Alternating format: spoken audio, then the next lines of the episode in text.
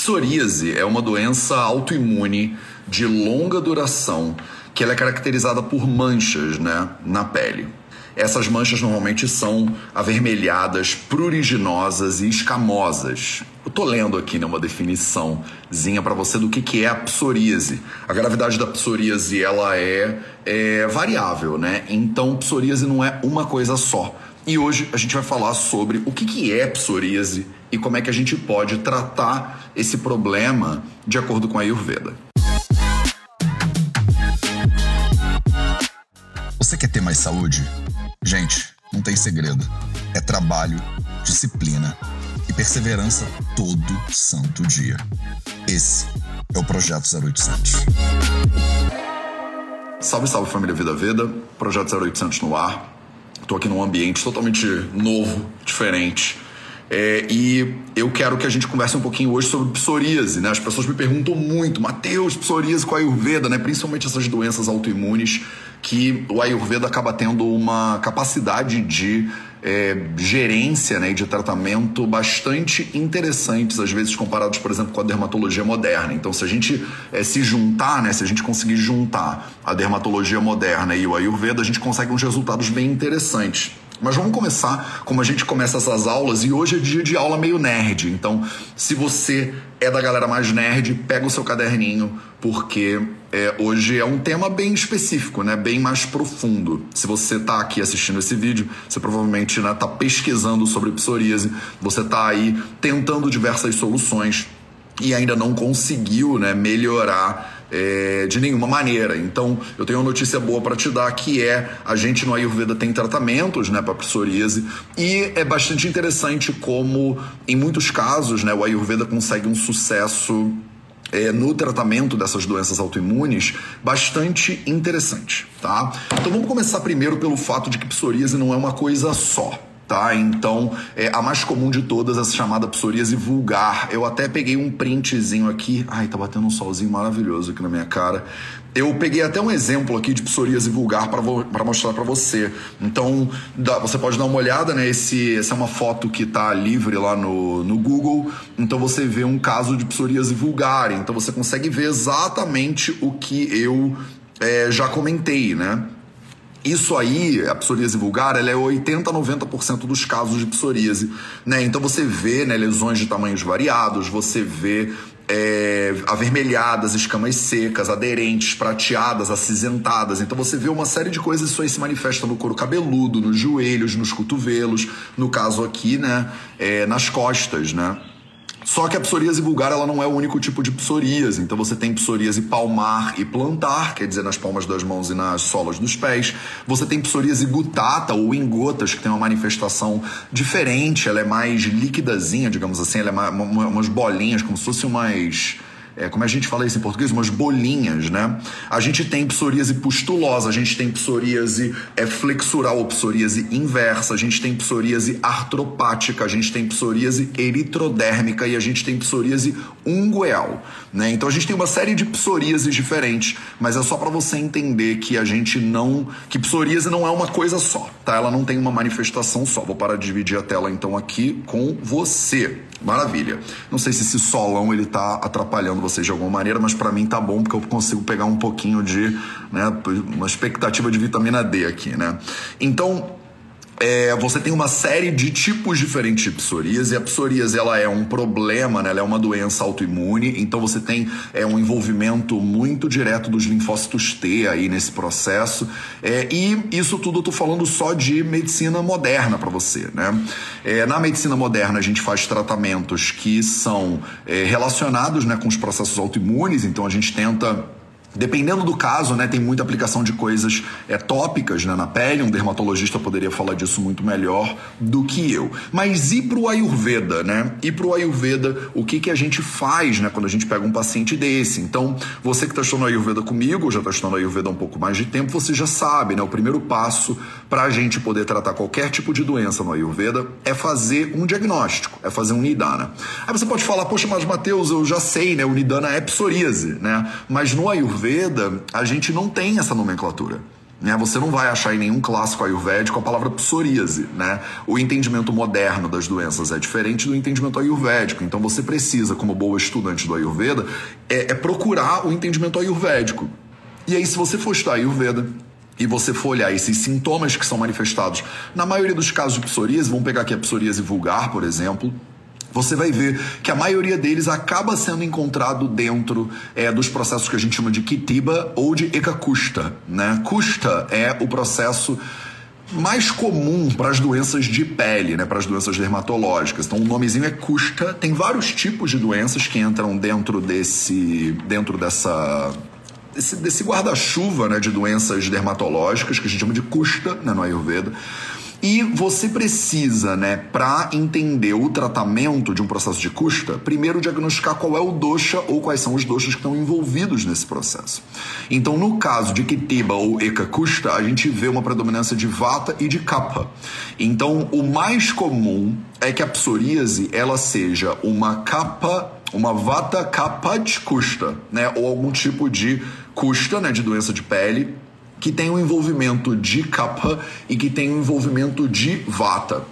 Mas aí aqui entra né, as dificuldades de navegar nessas doenças autoimunes na perspectiva do Ayurveda. Muitas vezes a gente, quando pega um paciente complexo, né, como uma doença complexa, por isso que tem uma dificuldade de tratamento muito grande, na visão ayurvédica ela nem tem uma doença só ela às vezes tem um complexo de doenças. Ela tem como se fosse, na visão moderna, uma síndrome, digamos assim, né? Então não é incomum que o mesmo paciente ele se apresente com psoríase, né, identificada e diagnosticada na medicina moderna, mas na medicina ayurvédica a gente não vai diagnosticar ele com uma coisa só, a gente vai diagnosticar a pessoa com várias. Então a gente vai fazer, por exemplo, Kusta Chikitsa, né? Já falei do Kusta, que é essa várias doenças de pele diferentes, de acordo com o doxo específico que esse paciente está agravado. A maioria dos casos tem envolvimento de vata e tem envolvimento de kapha dosha, né? A gente também pode fazer a sayana chikitsa, que é o tratamento, né, que é voltado para a promoção de longevidade, de saúde global, mas que ele entra aqui fortalecendo o rasa dhatu, né, fortalecendo a base de funcionamento do corpo da pessoa, para que ela possa é, ter a condição de é combater nessa doença. A gente faz Vatarakta Chikitsa muitas vezes, então Vatarakta, que é muitas vezes traduzido como gota, né? Se você olhar lá, ela tem é, sintomas dermatológicos também e que podem ser, né, é, é a perspectiva do Vatarakta Chikitsa, né, o Vata Dosha é, interferindo, né, e envenenando a Irakta Dhatu, essa perspectiva pode ser usada no tratamento também, né, de alguns casos de é, em alguns casos de Kitiba, né, que aqui muitas vezes esses pacientes que chegam com psoríase acabam tendo. E a gente faz Dirna Jwara Chikitsa muitas vezes também. Então, é, não se confunda, né, não se confunda Dirna na Juara, é Juara, você pode pensar, mas Matheus, Juara, eu já estudei Ayurveda, Juara é febre, né? E o paciente de, que está com, com, com um negócio aqui da psoríase, ele não tem febre necessariamente, sim, né? Mas Jirana Juara Chikitsa é o tratamento que a gente faz quando a pessoa acabou de, né? Já passou a febre, digamos assim, né? Ele tem uma febre que já está cozida, né? Ele tem uma febre que já está sendo digerida. E olha que interessante, né? O Jwara, ele é uma doença, é que é a doença talvez original, né? A primeira doença, talvez a mais importante dentro do Ayurveda, e ele é uma doença é, que começa muitas vezes na digestão. Né? Então, a gente tem que relacionar aqui, né, na visão do Ayurveda, que é, o, a psoríase ela tem uma interferência muito grande digestiva. Né? A base dela, o início dela, é digestivo. Então, como é que a gente faz tratamento, né? Com Matheus, então tá, vamos, vamos ao ponto, né? Como tratar psoríase de acordo com a Ayurveda. Quando a gente trata alguma coisa de acordo com a Ayurveda, a gente faz três coisas. E a gente vai fazer as três em, sem brincadeira, 100% dos pacientes de psoríase. Então, vamos para as três? Primeiro passo no tratamento ayurvédico, você que estuda Ayurveda comigo, você que é do Vidyalaya, você que é da nossa formação em Ayurveda, você que já fez o Fundamentos do Ayurveda, inclusive, nosso curso mais introdutório, você que não pisou em nada no Ayurveda ainda, tá me ouvindo falar e não tá entendendo nada, e tá, mas está pensando, Mateus, isso aí parece bem legal. Então, vai lá e faz o curso gratuito, A Essência do Ayurveda. Né? O, a Essência do Ayurveda é um curso que a gente oferece no Vida Veda que é gratuito para você dar os primeiros passos no Ayurveda, para você entender o que é Vata, o que é o que, que é doxa, né? Para que, que servem essas coisas? O que, que é tratamento de acordo com a Ayurveda? O que, que não é Ayurveda, né? O que, que é e o que, que não é. Então basta você jogar no Google, né? A essência do Ayurveda que você encontra. Esse curso tá bombando.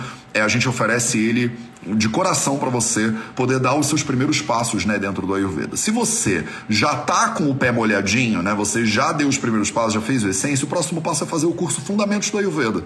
O Fundamentos é um curso de umas 10 horas de duração, um curso curto, né, que você vai ter os fundamentos teóricos e práticos do Ayurveda na, no seu bolso. Né? E se você já fez o fundamento, você já está toda inteirada, você deveria considerar fazer a nossa formação. Né? A gente não está com inscrições abertas para formação agora, a próxima turma é só agosto, setembro. Agosto, setembro? A próxima turma do Vidyalaya. A Laila está aqui do meu lado. Começa a atender em agosto. Pronto, então ela, a gente abre as inscrições para ela em agosto e aí você pode considerar se você quer se aprofundar muito durante cinco anos no Ayurveda, tá? Mas se você está boiando aqui, você quer se aprofundar em Ayurveda, não tem outro jeito, você vai ter que estudar, né? Você vai ter que estudar.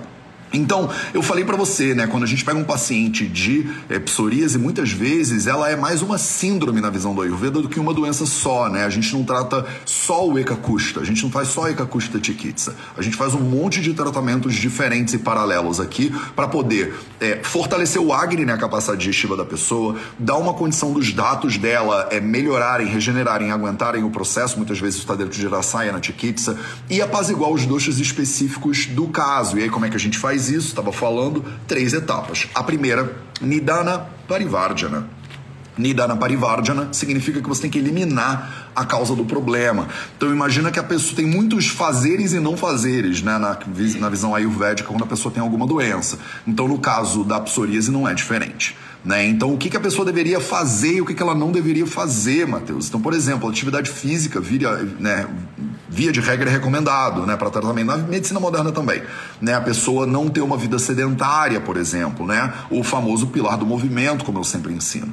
Né? No pilar da alimentação, a gente vai tentar é, promover né, uma dieta ou facilitar para a pessoa uma dieta mais anti-inflamatória possível, afinal, ela tem uma doença autoimune. Né? Então, numa doença autoimune, o corpo está todo inflamadinho, o corpo está pulsando de inflamação. E aí a gente reduz os alimentos pró-inflamatórios e aumenta a carga de alimentos anti-inflamatórios. Mas, Mateus, o que, que são os alimentos anti-inflamatórios? Os alimentos anti-inflamatórios são alimentos derivados de plantinhas, né, basicamente. Então, é, os alimentos com grande né, concentração anti-inflamatória, por exemplo, as frutas vermelhas, né, os mirtilos, os morangos, o açaí, né, as folhas verdes escuras, os legumes variados, quanto mais vermelhinhos, as beterrabas, cenouras e tal e tal é, você pode comer, ah, Matheus, eu gosto de comer arroz, então come um arroz vermelho, come um arroz negro, que tem cinco vezes mais né, fitonutrientes aí que via de regra vão atuar de maneira né, antioxidante, né, de maneira é, é, anti-inflamatória no corpo da pessoa. E o que, que são alimentos pró-inflamatórios que você certamente deveria evitar? Você deveria evitar né, alimentos, por exemplo, que são ultraprocessados, né, que são empacotados, aquelas coisas que tem um bando de nome esquisito, né? É do 3-metil, de butil, não sei o que lá, que você nem sabe o que, que é, butil, metil, né? Tem número com traço, com fórmula química, isso está nos ingredientes, né? Benzo benzoato de não sei o que, conservador não sei o que lá, corante caramelo, é, não sei o que, isso tudo é problema, né? Letras seguidas de números. Já, ah, Matheus, os meus ingredientes aqui, né, é 324, é, lista de ingredientes, E 132, né? Não pode. Edulcorante não sei o que lá. Não, não, isso não, não, isso não. Então, na alimentação, você deveria evitar né, esses alimentos ultraprocessados, esses empacotados que tem um bando de nome que tu não conhece, tua mãe não conhece, tua avó não conhece, ninguém conhece. Né? A não sei que sua avó seja é, uma engenheira química, né? uma engenheira de alimentos, aí de repente ela conhece. Né? Eu não sei quem é a sua avó, eu não posso ficar generalizando a avó dos outros aqui, né? Mas provavelmente, né, nem você nem a sua avó, elas são, né, vocês são engenheiros de alimentos, né? Então vocês provavelmente não sabem o que são essas coisas, então não come tá? É, você também não deveria comer né, muitos alimentos de origem animal, né? Os alimentos de origem animal eles têm uma tendência a ser mais pesados para digestão e têm um potencial mais pró-inflamatório. É, aqui eu dou um destaque principal né, para os ovos e para os lácteos. Então, são duas coisas que a gente retira muito comumente, muito comumente dos pacientes que têm doenças autoimunes e psoríase especificamente. Fiz uma live sobre ovos ontem. Ela tá no YouTube, ela tá no Instagram. Se você quiser, vai lá e assiste, vale a pena. Se você pode ou não comer ovos, né? Quantos ovos você deveria comer no seu omelete no café da manhã? Eu respondo essa pergunta e muitas outras nessa live. Coloca Vida Veda Ovos no YouTube, que se você não viu, você encontra, tá? Então os ovos por um lado e os lácteos por outro, tá? É muito comum a gente pedir é, a retirada dos lácteos, leite, queijo, creme, iogurte, mas Matheus, queijo, Matheus, não, eu prefiro ter psoríase do que parar de comer queijo. Aí são escolhas, né? São escolhas que a gente precisa fazer na nossa vida. Você tem as suas, eu tenho as minhas, né? Eu venho aqui para te informar. Você pega isso e faz o que você quiser com essa informação. Se puder te ajudar, se puder ajudar alguém da tua família que está sofrendo com esse negócio, né? Vale a pena você parar para considerar talvez diminuir ou eliminar. Eu sugeriria eliminar esses alimentos que têm uma, uma tendência mais pró-inflamatória. Ah, Matheus, eu posso, então tá bom, eliminei os ultraprocessados, eliminei os lácteos, eliminei né, o, o, é, as carnes, virei uma vegana, né? Então eu posso, já que eu sou vegana, né, agora, eu posso tomar Coca-Cola e comer batata frita, né? Porque batata frita, né, batata é legume, né? E Coca-Cola, né, não é ultraprocessado, né? Porque, sei lá, alguma, alguma lógica que maluca que as pessoas inventam. Não, você não pode tá? Então você não deveria comer esse, essas tranqueiras, né? Você deveria ter uma dieta equilibrada, uma dieta saudável, né? Se você tiver um prato na sua frente, você que tem psoríase e você que também não tem psoríase, tá? Se você tem um prato na sua frente, divide ele em quatro pedacinhos, né? Pega um prato, divide em quatro. Um quarto do seu prato são grãos integrais, né? Arroz integral, quinoa, né? Aveia, sei lá. Um quarto do seu prato são leguminosas, as lentilhas são as nossas preferidas aqui, né? Mas o grão de bico, os feijões, o feijão preto é muito ruim, é muito pesado, e aí o feijão preto você pode também deixar ele de lado, não vai fazer falta na sua vida. E não, não faz chilique por causa do feijão preto. Não precisa, não tem necessidade. Dá pra você comer lentilha rosa, dá pra comer lentilha verde, dá pra comer lentilha marrom, dá pra comer um monte de coisa ainda, tá? Porque as pessoas têm um apego, principalmente se você é carioca como eu sou, você fala pra pessoa que feijão preto é indigesto, aí a pessoa fica louca, né? Ela fala, mas é a minha tradição, né? Eu não consigo, Matheus, eu não vivo sem o meu feijão preto. Então você vai viver potencialmente com indigestão, né? Porque é um alimento muito pesado para você digerir. Então vamos lá, grãos integrais, leguminosas, um quarto do seu prato são legumes variados, né? Legumes variados, aqueles coloridinhos, quais que eu mais amo? Brócolis, a beterraba, né, são os meus dois preferidos aqui. Mas você pode comer batata doce, você pode comer batata roxa, né, é, legumes e raízes e tubérculos, essas coisas todas. E um quarto do seu prato podem ser folhas verde escuras, né? Folhas verde escuras aqui são, por exemplo, a couve, uma das minhas coisas preferidas no planeta Terra, né? Você pode comer uma couve, pode comer uma rúcula, você pode comer espinafre, você pode comer folhas verde escuras. Então só facilitando sua vida aqui, já desenhei um seu prato, né? Só para você não ter que ficar na dúvida. Tá? Então, falamos sobre Nidana Parivardhana, o primeiro passo que você precisa dar quando você está tratando psoríase ou qualquer processo autoimune. Essa aqui é a real. Segunda etapa né, do tratamento na visão do Ayurveda, a gente chama de Shamana Chikitsa. Shamana Chikitsa é como é que você pode apaziguar né, os doshas agravados dentro do corpo desse ser humaninho aí, coitado, que está né, batalhando, né, batalhando contra uma doença muito, é, muito brabeira, muito difícil de tratar. E aí, quando a gente fala de Shamanati Kits, a gente está falando basicamente né, dessa, das comidas, das bebidas e, e, também dos remédios, né? E aí, entre os remédios, tem acho que dois remédios que se destacam bastante aqui no tratamento é, do, do, dos custas, de forma geral, é, mas do, do tratamento de ECA custa e nessa, nesse processo sindrômico aqui que eu acabei de explicar para você. E o primeiro deles é o Balsamodendron mucul, ou a Comifora wigiti, ou a Comifora mucul, que a gente chama de gugulu. Né, que a gente chama de gugulu, que é uma resina né, muito comum nos tratamentos ayurvédicos lá na Índia. E tem várias formulações que levam gugulu e que a gente usa bastante. Né? Quando a gente fala de tratamento, quando a gente fala de medicamento, a gente está falando de medicamentos para uso interno e para uso externo. Tá? Para uso interno e para uso externo. Como o problema é dermatológico, a gente também passa cremes, pastas né, na pele da pessoa. O Gugulu normalmente ele é usado para o consumo interno, tá? É o segundo remédio que eu acho que é o mais comum, né? Talvez seja o mais comum de todos, só que vasculhou na minha mente, mas é o Panchatikta né, que é muito usado, é um ghee, né, uma, é uma gordura do leite da vaca isolado e medicado, né, com Panchatikta, né, que ele é um amarguinho, é muito usado em problemas de pele muito usado também para passar na própria pele.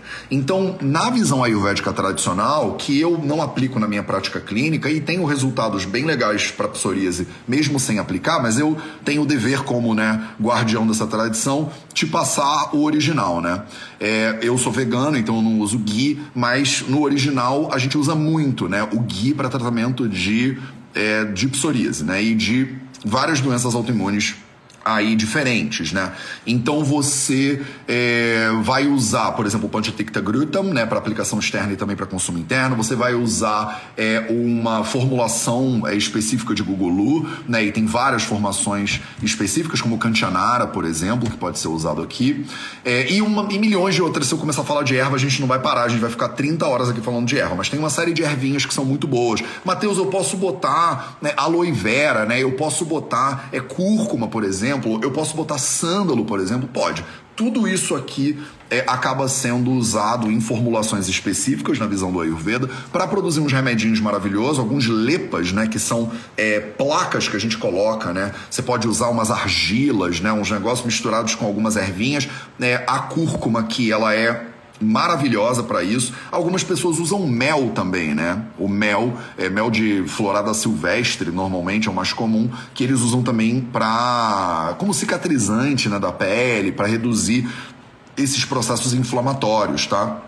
Então, é, Maha Tikta Gruta, Pancha Tikta Gruta, a gente usa muitas formulações com ghee né, no tratamento dos processos autoimunes e da psoríase aqui particularmente. Então falamos de Nidana Parivardhana, falamos de Shamana Chikitsa, vamos falar de Shodhana Chikitsa, terceira etapa do tratamento na visão ayurvédica. Shodhana é você tirar né, o problema de dentro do corpo da pessoa, é o que muitas vezes as pessoas chamam de detox, né, detoxificar o corpo do paciente. Como é que a gente faz isso? Tem cinco tipos de terapias principais, que a gente chama de cinco pancha terapias karma, né? Pancha karma.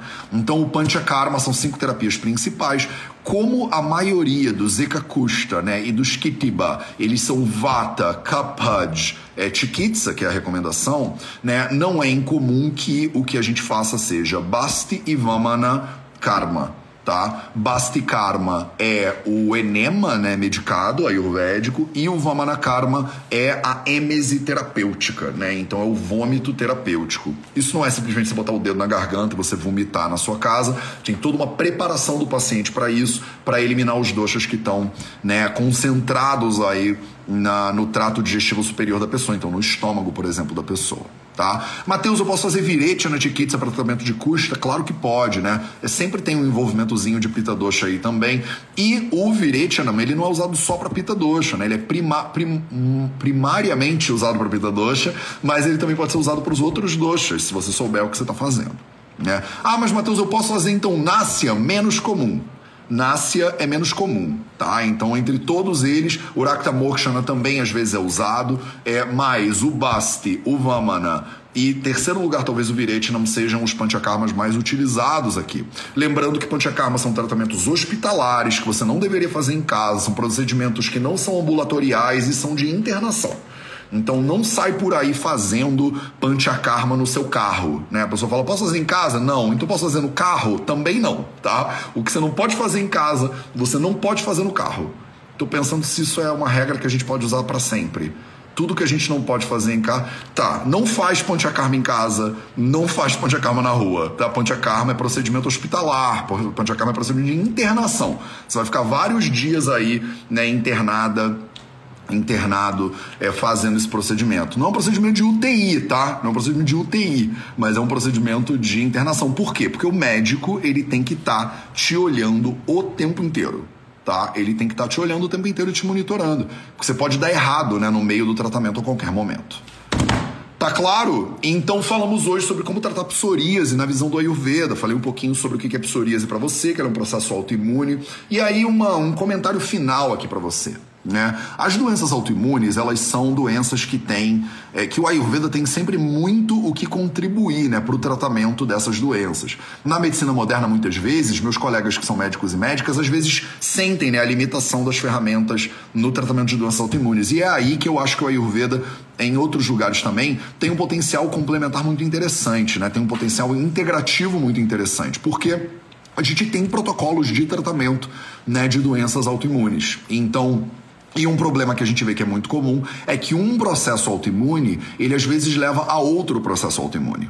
Então não é incomum da pessoa ter um processo autoimune e aí começar uma cascata de doenças autoimunes, né? É, do seu sistema imune pirando e gerando outros problemas. A pessoa tem psoríase e desenvolve Crohn's, ou ela tem Crohn's e desenvolve psoríase, aí tem é, é, tireoidite de Hashimoto, ou faz um Sjogren. E aí vai assim, né? O corpo ele vai começando a, dar, a quebrar, né? Ele vai dando problema em vários lugares diferentes e a gente fica cada vez mais perdido, né? Tentando é, bombardear o nosso sistema imune para ver se ele para de dar problema. Aí você bombardeia o sistema imune, gera um monte de efeitos colaterais para o corpo e a gente fica meio perdido. E no Ayurveda a gente tem metodologias para sustentar né, o processo de tratamento da pessoa, o processo de autocura, digamos assim.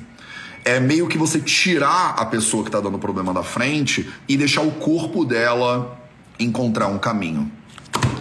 Maravilha! Dúvidas? Vamos dois minutos de dúvidas? Larga aí nos comentários se você tem dúvidas. Me diz o que você achou. Se você curtiu esse, esse tipo de live mais nerdona, tem umas 300 pessoas aí, então acho que tá de boa. Você pode mandar essa live para outras pessoas. Clica aqui embaixo, tem um aviãozinho em algum lugar. Você pode deixar sua curtida. Se você ainda não está inscrita no canal, se você ainda não segue a gente no Instagram, segue lá. Né? Eu tento gerar um caminhão, uma tonelada de conteúdo de valor para você poder ter mais saúde, para sua família ter mais saúde também. Se você está querendo molhar o teu pé e aprofundar no Ayurveda, faz lá o nosso curso gratuito, a Essência do Ayurveda. E se você já fez, faça o Fundamentos do Ayurveda, que é o nosso curso que realmente vai te dar fundamentos práticos e teóricos para você realmente né, saber a Ayurveda direito e não esse bando de mal entendido que tem aí pelas internets da vida.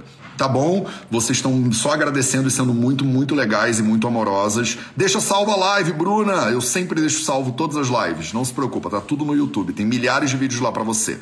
Matheus Dermatite trata da mesma forma? Não, Luciana Custódio Biernaski. Mas a gente tem que olhar da, de uma maneira parecida. Tá? Nunca trata nada da mesma forma, tá? Até porque você não trata psoríase da mesma forma, depende do paciente, depende muito do paciente. É, mas você precisa olhar para a doença de maneira parecida. Principalmente doenças dermatológicas, né? Elas têm muitas coisas em comum.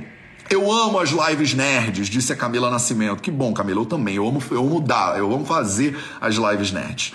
Feijão germinado não aconselha, grão de bico é ok para psoríase. Daiane Brasil é, feijão germinado, a gente não aconselha muito germinados, na verdade, porque eles têm uma tendência a agravar um pouco o vata dosha, tá? E o grão de bico é a mesma coisa, ele é uma leguminosa, então ele pode gerar muitos gases, ele pode ser pesado para digestão. Se você está com a digestão, se o paciente de psoríase está com uma digestão complicada, o melhor é a gente usar alimentos que são mais fáceis de digerir. E talvez aqui o grão de bico e os feijões, né, as leguminosas germinadas, não sejam muito fáceis. Matheus, como substituir o ovo? A minha dieta é puro ovo. Linhares Bebê falou. Linhares bebê. Bebê, vem cá, bebê. Você pode substituir o ovo por milhões de alimentos maravilhosos, né? Se você está preocupado com a proteína, por exemplo, do ovo, você pode substituir o ovo por rumos, você pode substituir o ovo por tofu, ou os barulhos esquisitos vindo de, de atrás de mim. Beleza, deve ser um poltergeist. Então, como substituir o ovo? Você tem uma dieta equilibrada, balanceada, não é uma coisa que vai substituir o ovo. Não é uma coisa que vai substituir o ovo. São é, o, o, teu alimento, os teus alimentos, a tua dieta tem um equilíbrio né, nutricional, calórico, proteico adequado. Então vocês precisam abandonar essa mentalidade de substituição. Essa ideia de que eu tiro uma coisa, eu tenho que botar outra no lugar. Não é, não é assim que substitui. Você tira uma coisa e bota outra que é igual, né, no lugar. Você tem que tirar aquilo que te faz mal e botar no lugar um monte de coisas que te fazem bem. Faz esse prato que eu te falei aí. Faz esse prato que eu te falei. Ah, não, Matheus, mas eu quero fazer um bolo. Eu tô querendo cozinhar um bolo, eu preciso da liga, né, do ovo para cozinha, para fazer um bolo. Então você faz um ovo vegano, como a gente chama. O que é um ovo vegano? Uma colher de sopa de chia ou de linhaça hidratado em uma colher de sopa de água. Deixa virar aquela geleca, né? Uma colher de sopa de chia hidratada em uma colher de sopa de água, ela substitui um ovo na receita da maioria das coisas que você quiser fazer. Então pronto, isso é uma substituição direta na receita, né? Mas se você, mais vezes eu quero comer é, ovo mexido, faz um tofu mexido mexido. Olha que chique, né? Você compra um tofuzinho, faz lá ele mexidinho, bota uma cúrcuma, tempera ele como você temperaria, fica, ó, fica uma delícia e você vai estar tá comendo mais proteína do que tem no ovo e você vai estar tá evitando, né, a colina, essas outras coisas que podem dar problema para você.